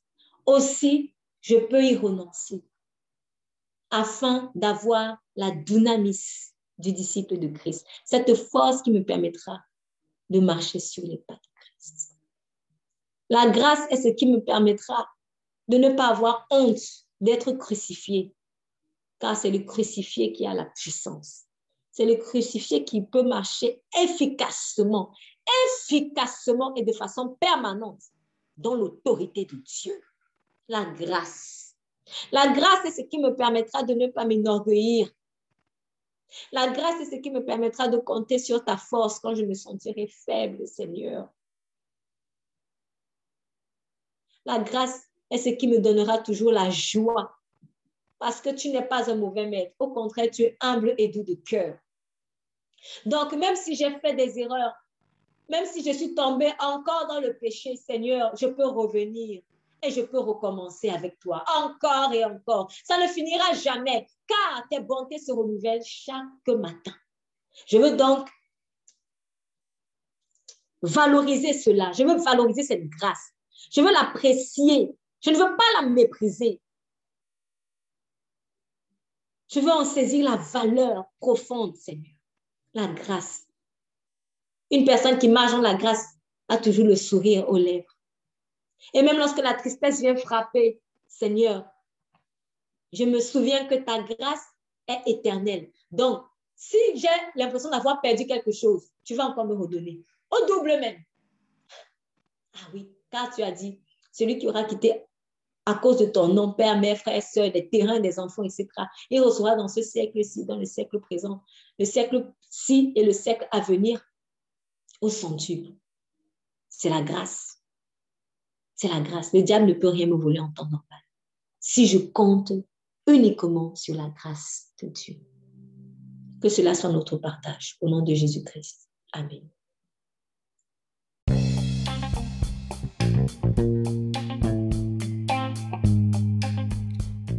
Vous avez écouté le message entièrement. Vous avez été béni. Alors partagez-le également une autre âme qui peut être sauvée. Jésus vous aime.